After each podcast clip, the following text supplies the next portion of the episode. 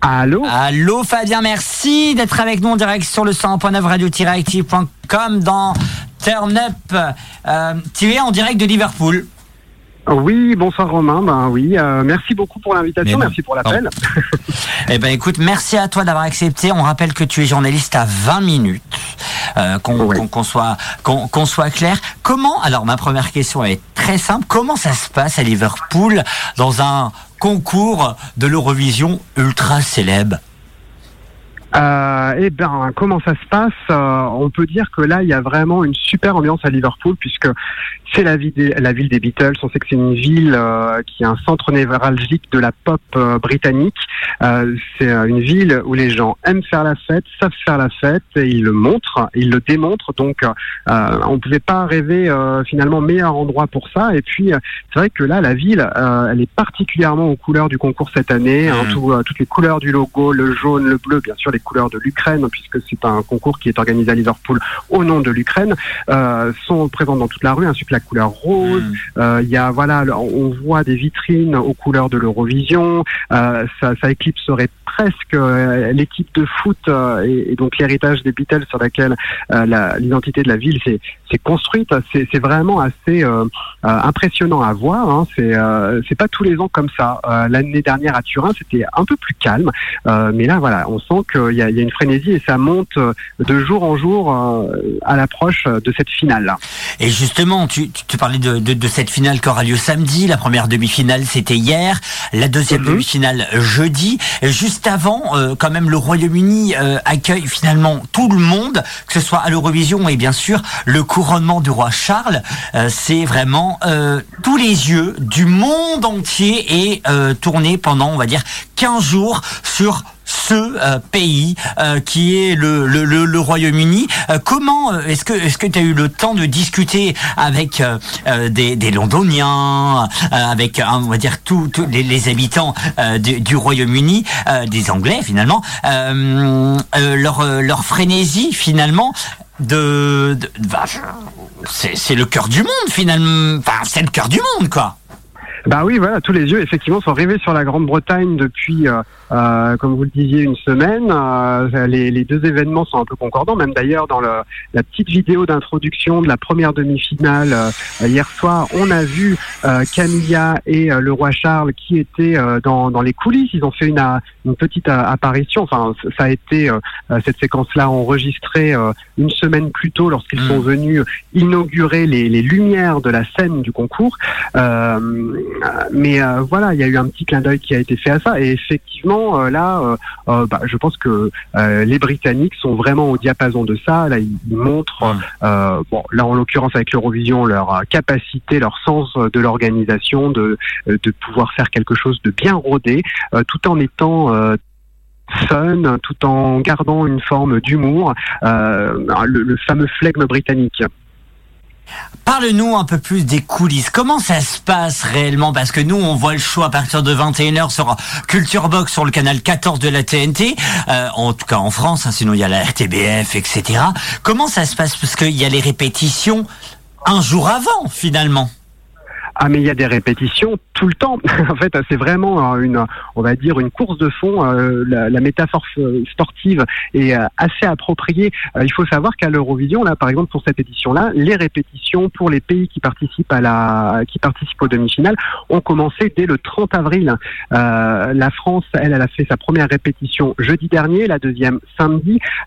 Donc c'est à la fois deux passages sur scène et puis donc chaque pays a un créneau d'une vingtaine de minutes pour euh, pour faire sa répétition sur scène, donc euh, ce qui donne l'occasion de chanter, euh, euh, de performer euh, la, chanson deux trois fois, et puis de entre temps de faire des réglages avec les caméras, les, les effets pyrotechniques, etc. Puis ensuite, chaque délégation passe dans la viewing room, donc la salle de visionnage où tout ce qui a été enregistré pendant la, répétition est repassé au crible et où les chefs de délégation peuvent dire, bah là, il faudrait plutôt un zoom, là il faudrait plutôt un plan large, là on va rajouter un effet pyrotechnique technique où là finalement la lumière blanche, on aimerait qu'elle soit plutôt bleue.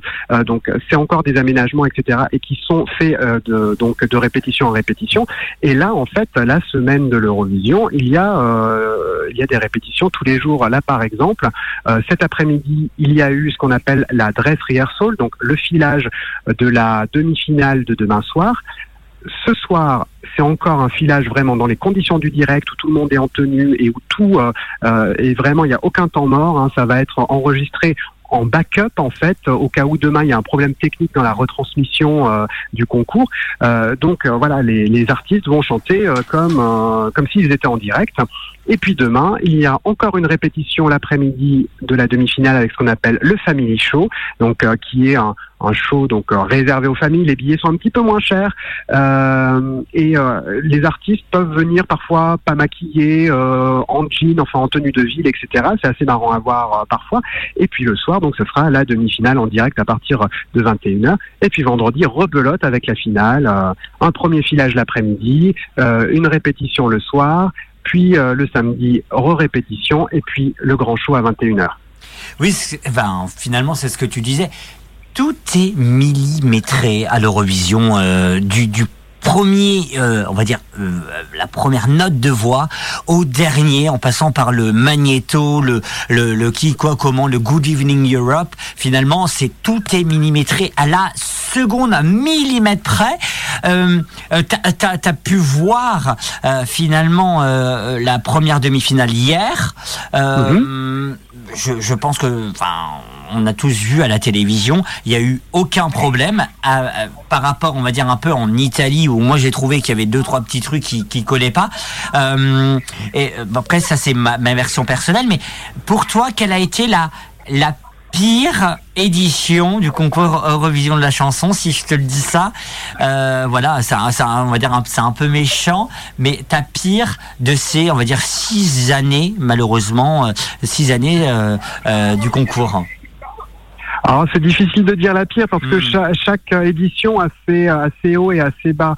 Euh, alors ce qui est marrant, c'est on, parlait des problèmes techniques, des temps morts, des choses comme ça. Ce qui est euh, assez drôle à voir pendant les répétitions, c'est que euh, les euh, les, la production entre guillemets s'amuse à euh, envisager un problème technique, que ce soit dans une connexion avec, par exemple, pour l'annonce des points avec euh, avec euh, Paris. donc, pour voir comment l'animatrice la, ou l'animateur va réagir et puis pour qu'il se prépare éventuellement à devoir meubler, à devoir combler. Donc, voilà, il y a souvent pendant les répétitions, c'est le moment d'imaginer que, ben, par exemple, il y a du retard qui est pris dans l'installation d'un décor, donc paf, il faut que la co-animatrice qui se trouve dans la green room euh, puisse euh, avoir quelque chose à dire, à raconter une anecdote euh, à utiliser au cas où. et souvent, il n'y a pas besoin de, ça, mais ça, permet un petit peu d'anticiper les choses. Donc pour en revenir, meilleure et pire édition, je dirais pas qu'il y a une pire édition. on va dire que les Suédois en 2016 à Stockholm, c'était parfaitement organisé. Eux, ils vivent euh, au rythme, ils respirent Eurovision, donc euh, c'était parfaitement rodé. Ils savent euh, parfaitement construire un show. après, on a vu l'année dernière en Italie, bon, il y a eu ce gros problème avec un élément du décor qui était quand même assez central. C'était une sorte de soleil en, en demi-cercle qui pouvait pivoter. Donc, un côté écran, un côté lumière, et puis comme il était constitué d'arches, un petit peu comme un arc-en-ciel, ces arches pouvaient pivoter et puis donc euh, se transformant en une sorte de structure autour duquel les artistes mmh. pouvaient évoluer. Donc ça, euh, il se trouve que ce n'était pas en état de fonctionner pendant la semaine du concours, ce qui a obligé plusieurs délégations à revoir euh, plus ou moins en profondeur leur mise en scène, et ce qui en a déstabilisé beaucoup. Il y a des artistes qui repartaient en pleurs hein, de leur première répétition parce que ben, ils avaient prévu des trucs assez chouettes et en fait ils ont au final dû faire des choses assez statiques. Donc il y a toujours un petit peu des, des aménagements comme ça à, à faire. Euh, donc euh, voilà, on va dire que c'était un peu plus compliqué techniquement à Turin, mais euh, euh c'était aussi dans un contexte euh, encore là avec des contraintes Covid. il y avait plusieurs choses à gérer et au final, ça s'est quand même relativement bien passé. Justement, parce que moi aussi j'ai fait un sondage Twitter sur mon compte Twitter sur 300 11 personnes qui ont voté. Italie, l'Italie 2022 arrive à 56%, le Pays-Bas 17%, Israël en 2019, 11% et le Portugal, 16%. Donc c'est vraiment l'Italie qui, est finalement le, la pire édition de l'Eurovision de ces cinq dernières années, sachant que le Pays-Bas, on va dire, a organisé deux fois l'Eurovision coûte que coûte, puisque en 2020, euh, l'Eurovision a été annulée pour cause de, Covid. Euh, tu discuté avec certains candidats du concours Eurovision de la chanson de cette année. Euh, oui. On va dire euh, un, résumé de ce qui de ce qu'ils ont dit. Confiant, pas confiant, stressé, pas stressé? Ah bah après tous, il y, a, y, a, toujours une part de stress chez chacun. Ce qui est assez amusant de voir, c'est la notion, on va dire, de, de, de de ce que c'est pour eux que de représenter leur pays. On voit les Ukrainiens, bien sûr, le duo Tvorchi qui, euh, eux, bah, représentent leur pays en guerre et euh, ils se sentent euh, investis d'une mission. Ils utilisent le terme de responsabilité. à l'inverse, les Allemands, bah, d'ailleurs, l'interview a été publiée ce matin sur 20minutes.fr. le groupe Lord of the Lost, qui est un groupe donc de métal, dit bah, nous, on vient représenter notre musique, la musique métal, mais on vient pas vraiment représenter l'Allemagne parce que on est né en Allemagne, on n'a rien fait de spécifique pour ça. On n'en est ni heureux, enfin ni honteux, ni fier. Euh, mais euh, voilà, on, donc on se sent pas représenter l'Allemagne. Il euh, y a et puis il y a le cas de la France avec une artiste canadienne qui donc porte les couleurs, qui défend les, les chances françaises. donc il y a, y a différents, on va dire, différentes symboliques, différentes implications, et, et c'est ça qui est assez amusant de noter d'un candidat à l'autre. Et on, moi, j'ai une question d'un de, mes chroniqueurs du, de Radioactive.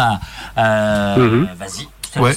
Salut Fabien. Euh, du coup, toi qui es à peu près dedans depuis, euh, on va dire, euh, en gros, une bonne semaine, j'imagine Ouais. Oui, oui, c'est ça. Bah, pile une semaine là. Voilà. Alors, la question qui serait un peu sur les lèvres de tout le monde aujourd'hui, je pense. non, en tout cas dans la, dans la radio. Est-ce que tu as un pronostic? Ah, c'est pas bête en plus. Tu voulais la poser bah peut-être. ah, non, désolé, je t'ai pied. Non, mais c'est pas. T'as un pronostic. Ah bah, qui va gagner pour toi l'Eurovision? Eh ben moi, ça fait un petit moment là que je sens une victoire espagnole. Hein. Voilà, là, une chanteuse qui s'appelle Blanca Paloma, qui a une ah, proposition, ah euh, qui a une proposition euh, de, un, un mélange de flamenco et de, de, de, musique un peu plus contemporaine. C'est une chanson qui est très personnelle. Elle fait référence à sa grand-mère. C'est un hommage à sa grand-mère. Et euh, il y a, elle a voulu la, sa performance comme très hypnotique. Et je trouve que pour moi, ça marche. On a l'impression vraiment pendant trois minutes de la voir faire une sorte d'incantation à, à, la mémoire de, de, de sa grand-mère. Euh, il y a une émotion qui passe. Il y a une authenticité. Je pense que le public peut être sensible à cela. Et c'est vrai que d'autres euh, artistes sont annoncés comme davantage favoris, notamment la suédoise Laurine qui a déjà gagné il y a 11 ans. Alors elle, bien sûr, c'est toujours euh, rodé, c'est nickel, euh, prestation impressionnante et effectivement, ce serait pas non plus étonnant de l'avoir gagné, mais je ne suis pas sûr que les jurys et le public la suivront complètement. ne serait-ce que par le fait qu'elle ait déjà gagné une fois, peut-être que ça peut jouer contre elle. Ah, sérieux? Parce que moi, j'étais. Bah, euh, moi, je suis hyper, hyper surpris de ce que tu dis parce que moi, je me suis dit, moi, mes deux favoris sont Tatou. Ouais. De Lorraine. Et bien sûr, euh, la Finlande, Cha Cha Cha. Alors la Finlande, oui, bien sûr, euh, qui est aussi un grand favori, et je et je ne le je ne l'exclus pas de la liste des mm. favoris. Euh, il a effectivement aussi de grandes chances de s'imposer samedi. En fait, ça dépendra de l'humeur euh, des Européens et des jurys. S'ils cherchent quelque chose de, de fun et d'un peu, comment on va dire, de très singulier, ben, ce sera la Finlande. S'ils sont davantage de l'ordre d'une sorte de maîtrise totale, peut-être un peu froide, eh bien, ça sera la Suède. Euh, et si en revanche c'est une authenticité peut-être un peu plus brute et singulière, ce sera l'Espagne. Voilà un petit peu pour voilà pour panacher euh, mes impressions sur les, les, trois favoris. Moi j'en parlais avec euh, quelques copains et finalement là aujourd'hui à l'heure actuelle, est-ce que ce serait pas le concours Eurovision où il n'y a pas de géopolitique, du sens. Il n'y a, bah, il y a la guerre en Ukraine, mais bon, là, c'est bon, c'était l'année dernière. Euh, L'Ukraine a gagné, voilà. Est-ce que là, cette fois-ci, là, on joue sur le talent?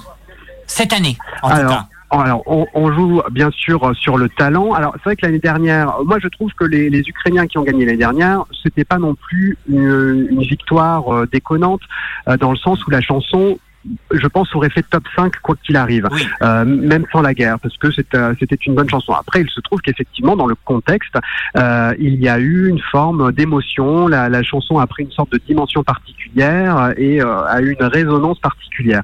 Et c'est aussi ça, en fait, l'Eurovision, c'est qu'on voit que d'une année à l'autre, c'est pas toujours le même type de chanson qui gagne. c'est en fait, je pense, le reflet d'un état d'esprit de, de l'Europe à un moment donné. Quand les Italiens de Maneskin ont gagné en 2021, je pense qu'ils gagnent en partie parce qu'ils avaient une proposition très rock, une proposition scénique, on avait l'impression d'être à un concert, et en fait, les votants euh, ont retrouvé euh, l'ambiance des concerts euh, dont ils étaient privés depuis des mois en, raison des, contraintes Covid. donc, je pense qu'il y a des, des, choses comme ça qui inconsciemment font que on, se dirige vers telle ou telle chanson pour, pour la victoire. Cette édition a encore quand même une dimension géopolitique. Hein. C'est le Royaume-Uni qui accueille au nom de l'Ukraine. Il y aura plein de références à l'Ukraine, à la culture ukrainienne tout au long de, de, la finale de samedi. il y en a eu aussi tout au long des, des demi-finales. et on a vu aussi parmi les candidats, notamment le groupe croate Letri, qui a une chanson qui bon, évoque entre les lignes Vladimir Poutine, quoi. Voilà. Hein, Carrément. Psychopathe. Donc euh, voilà, il y a quand même une dimension politique euh, qu'on retrouve quand même toujours dans, dans, dans le concours, puisque une chanson n'est pas forcément, euh, on va dire, c'est un peu le, la, chanson de Julien Clerc, hein, utile à quoi sert une chanson si elle est si elle est désarmée. voilà, il, peut y avoir le, poids des mots, le poids des, sous-entendus, des doubles sens qui, qui énormément. Donc euh, il y aura encore une dimension politique plus ou moins euh, notable à l'Eurovision cette année. Pour terminer, euh, Fabien, j'aimerais avoir ta réaction par rapport à ce qui s'est passé dimanche dans ces médiatiques sur France 5 où un ancien directeur des programmes de, de, de, France Télévisions et de la RTBF, Radio-Télévision flamande belge, qui a annoncé comme quoi il faisait exprès de perdre l'Eurovision parce que ça coûtait cher. On rappelle bien entendu que euh, la Belgique a gagné le concours Eurovision euh, junior par euh, j'ai plus junior, oui c'est ça, junior Eurovision. Non, la, Belgique avait gagné. Il avait été aussi chef des, des, divertissements en Belgique à l'époque de la RTBF et à l'époque de la victoire de Sandra Kim, hein, je crois. Euh, donc c'est que la RTBF a effectivement publié un démenti sur ce que Yves Bigot dit. Alors moi je trouve que c'est l'éternel cliché du on ne on ne veut pas gagner pour pas organiser. C'est ça. Euh, je trouve ça d'une bêtise euh, sans nom et surtout très présomptueux. Hein. C'est ce que je répète à, tous, ceux qui me posent la question. Euh, ce serait partir du principe que euh, la France, elle, elle serait quasiment sûre de gagner si elle le voulait. Quoi. Enfin, enfin c'est vraiment. c'est ridicule. bah, c'est vraiment. Une, avoir un orgueil quand même assez haut placé de se dire bah, on n'a qu'à présenter n'importe quelle chanson, enfin ou parce qu'on va présenter telle chanson mm. que l'on estime gagnante, le, le, monde entier va se pâmer euh, et, distribuer des points à foison. Euh, non, euh, après Yves Bigot effectivement, je crois dans le Parisien a précisé ses propos euh, et a dit que c'était une discussion un petit peu entre deux portes où il, a, il envisageait une, une artiste dont je, je n'ai plus en tête, mais il envisageait une artiste et lui-même se disait on a une chance sur deux de gagner. Alors déjà, je, bon, sa, statistique est toute personnelle. Et euh, le, le, président du service public à l'époque, Xavier Bouillou-Beauchamp, lui aurait dit ah non non surtout pas, euh, voilà on n'a pas l'argent pour ça ou je sais pas quoi. Mais c'était pas un ordre, euh, c'était une discussion entre deux portes et c'est très facile de refaire l'histoire et puis de d'enjoliver ça quoi. Enfin si on veut pas gagner pour pas organiser, eh ben, il n'y a qu'à pas participer. La France participe chaque année et c'est l'un des plus gros contributeurs financiers au concours. Donc si elle, voulait faire des économies, elle n'aurait qu'à se retirer. Après, il faut juste rappeler que la RTBF, euh, par rapport au concours Eurovision de la chanson, a quand même supprimé 1000 emplois. Alors, euh, je crois que la RTBF a publié une sorte de démenti ou en tout cas recontextualisé euh, les, choses en expliquant que c'était pas directement lié à, l'Eurovision. Pas directement lié, mais un petit peu quand même. Donc après, mais le, le, le problème, c'est ce qu'on a vu, c'est avec euh, les Irlandais dans les années 90 qui ont gagné, euh, même soit, enfin ils ont gagné trois ou quatre fois dans les années 90, euh, dont plusieurs années d'affilée. Au bout d'un moment, effectivement, c'était difficile pour leurs finances. Mais aujourd'hui, notamment l'Eurovision, il y a un budget. Alors certes, le, le, le, diffuseur met la main à la poche, mais il y a aussi la mairie de la ville organisatrice, les collectivités locales, hein, l'équivalent des régions ou des, des, choses comme ça. Donc c'est et puis il y a les sponsors. Enfin, c'est un budget. Euh, euh, voilà. Et, et, puis euh, d'un pays à l'autre, euh, il est possible de, de, faire un Eurovision à l'économie. Euh, tout le monde n'est pas obligé de dépenser 20 millions d'euros. Il y a eu des, des Eurovisions à 10 millions d'euros. Euh, voilà, tout, est, tout est envisageable, quoi. Fabien, merci d'avoir accepté mon invitation et merci beaucoup d'avoir répondu clairement à nos questions. On rappelle que tu es journaliste culture, média au média 20 minutes. Et on retrouve bien sûr sur ton compte Twitter et bien sûr sur le site 20minutes.fr, si je me trompe pas, les coulisses de l'Eurovision. Merci, merci, merci encore d'avoir accepté mon invitation.